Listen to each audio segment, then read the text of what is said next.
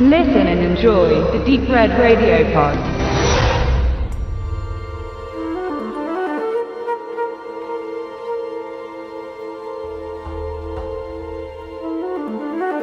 Welcher ist der beste Ort zum Sterben? In Japan wird diese Frage mit Aokigahara beantwortet. Es ist ein Wald, der mit Mythen belegt ist. Von Geistern bis hin zu starken Magnetfeldern ranken sich Sagen und Gerüchte. Seit den 1960er Jahren ist das dichte Gehölz des Nationalparks, der an manchen Stellen auch mal einen Blick auf den heiligen Fuji preisgibt, ein Reiseziel für Lebensmüde, die sich dort suizidieren. Als Auslöser wurde ein Roman vom populären Schriftsteller Matsumoto Seijo bestimmt, in dem ein Mädchen den Freitod wegen Liebeskummer begeht. Seither wurden hunderte Leichen gefunden. Es ist so extrem, dass die Behörden jährlich aufräumen müssen, um den Wald von sterblichen Überresten zu säubern.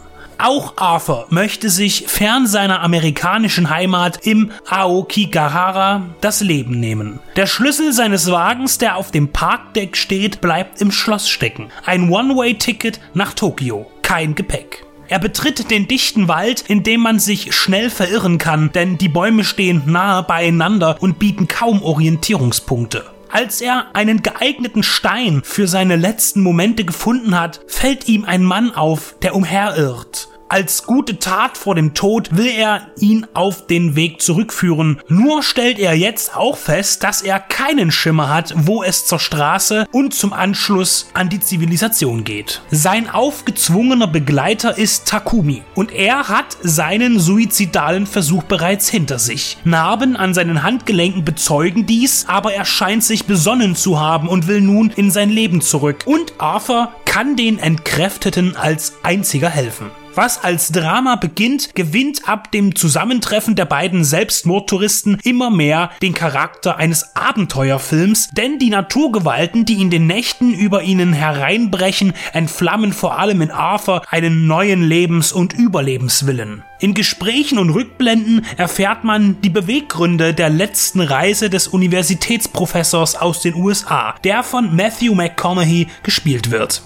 Als Takumi tritt Ken Watanabe auf und in Arthurs Erinnerungen tritt Naomi Watts als dessen Ehefrau auf. Das Emotionale entfaltet sich erst in den letzten Zügen von The Sea of Trees. Denn dann übernimmt das Drama wieder die Oberhand und kann auch berühren, wohingegen der mittlere Teil tatsächlich eher ein Survival-Thema präsentiert. Das ist keinesfalls störend, sondern gibt den Zuschauer immer wieder andere Impulse. Das mythische am Meer der Bäume, wie der Aokigahara auch genannt wird, findet auch seinen Weg in die Story von Drehbuchautor Chris Sparling. Inszeniert wurde der Film von Gus Van Sant, der oft ein Händchen für einfühlsame und zugleich kräftige melodramatische Werke unter Beweis stellte. Good Will Hunting, Milk oder Promised Land. Was gar nicht sofort ins Auge fällt, aber irgendwann doch deutlich wird, ist die Kameraarbeit von Pedro Scalia. Es gibt keine Spielereien, aber die Fahrten durch den Wald und der direkte Blick lassen schöne Bildabfolgen entstehen. Unspektakulär, aber einfach großartig. Was The Sea of Trees fehlt, ist zwischen den teilweise sehr aufwendig gestalteten Überlebenskämpfen ein wenig mehr Spannung. Zwar sorgen die Rückblenden zur Vergangenheit von Arthur und seiner Frau dafür, dass es nicht zu träge wird, aber da wäre erzählerisch noch Luft nach oben gewesen. Und während man den Film dann ab einem bestimmten Punkt als solides Drama abstempelt, kommt der wirklich passende